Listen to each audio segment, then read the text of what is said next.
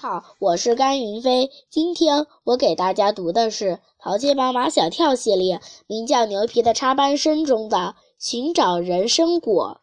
毛超是被唐飞的一条腿压醒的，唐飞睡在毛超的旁边，他一翻身，一条腿跨在毛超的肚子上。害得毛超做了一个噩梦，幸好毛超想上厕所了，才从噩梦中醒来。他从枕头下面摸出袖珍手电筒，虽然只有手机那么大，却电力十足，把屋子照得通亮。那是他从家带来的，因为他有夜里上厕所的习惯。毛超裹着羽绒服，光着两条小细腿下了楼，才发现天已经亮了。从雪山反射过来的雪光，刺得毛超的两眼都睁不开了。从厕所里出来，毛超看见昨晚住在这里的那些登山爱好者们都在整理登山包，好像要出发的样子。毛超冲上楼去：“快起来，他们都要走了。”张达嘟囔着。天天还没亮，早亮了。毛超掀开挂在窗户上的羊毛毯，强烈的血光射进来，把横七竖八躺在床上的几个男孩子都晃醒了。不会吧？马小跳撑起身来，他们会等我们的。几个脑袋挤在窗户那里，看见那些登山爱好者们都背着登山包聚集在楼房下面，想到蓉儿甲正给他们讲着什么。他们真的要走了，牛皮，你爸你妈呢？他们也像毛超一样，上身裹着羽绒服，光着两条腿冲下楼来。木地板被踩得像打雷一样。沃克先生和沃克太太正蹲在地上摆弄登山的各种装备，抬头看见这帮从楼上冲下来的孩子，哈，怎么都不穿裤子？我们正想在走之前上楼跟你们去告别呢。都听出来，沃克先生和沃克太太不打算带他们去登山。今天我们要在向导荣尔甲的带领下去攀登四姑娘山。为什么我们不能去？我让荣尔甲来告诉你们为什么不能去。沃克先生把荣尔甲从外面叫进来。荣尔甲对他们说：“四姑娘山不是一个山坡，也不是一个山包包。”它是一座技术型山峰，只有具备了一定专业技能的登山者，我才敢叫他们上去。登山还需要哪些专业技能？那当然了，蓉儿甲摆弄着那些登山工具。你们会使用这些登山者的宝贝吗？这是冰锹、冰锥、冰爪，这些是安全带、竹索、快挂。除了牛皮、马小跳他们几个，从来都没有见过这些东西，更别说使用了。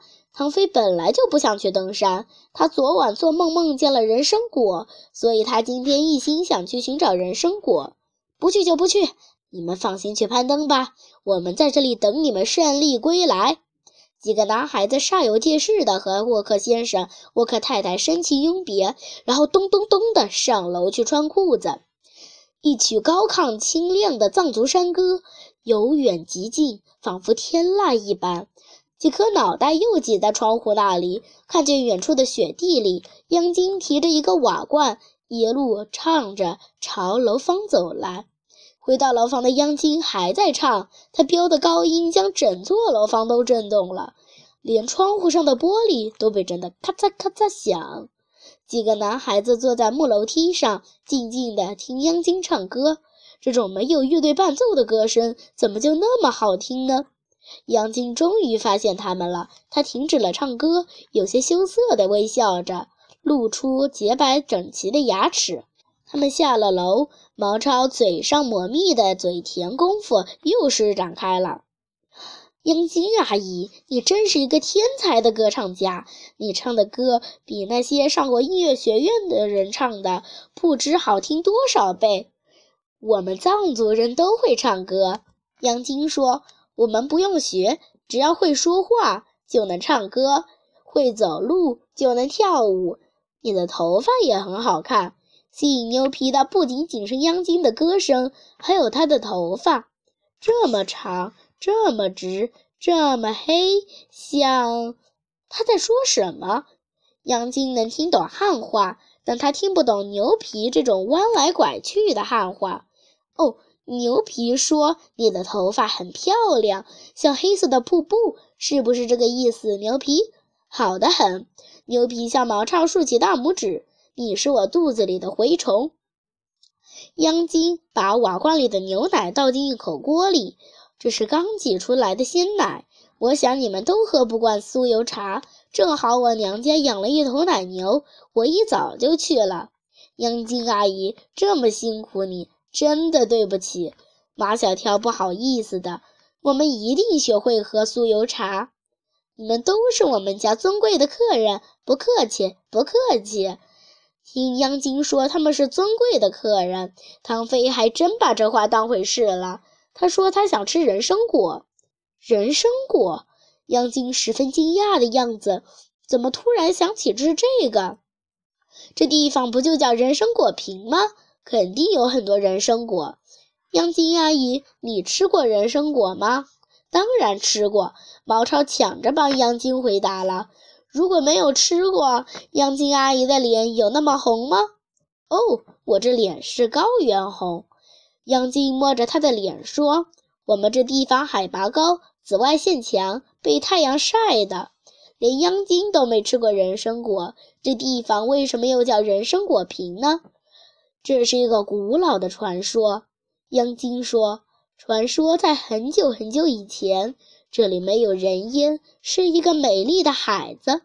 海子是什么东西？”马小跳告诉牛皮：“海子就是高原上的湖泊。”央金接着往下说：“海子边上长着一棵树，树上不长叶子，只长果子。”有一年遇上百年不遇的雪灾，许多逃难的人来到这里，他们就吃树上的这种果子。只要吃上一颗，饥饿感和疲劳感就消除了，面黄肌瘦的人立即变得红光满面。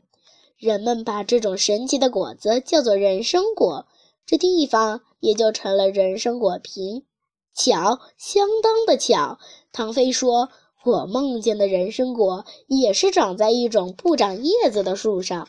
央金问：“你梦中的人参果是什么样子的？”“跟金丝枣一般大小。”“金丝枣比一般的红枣要小一点。”“对呀。”央金拍着手。“我们这儿有吃过人参果的老人说，人参果就是这样的。”说者无意，听者有心。那个古老而美丽的传说已经把牛皮迷住了。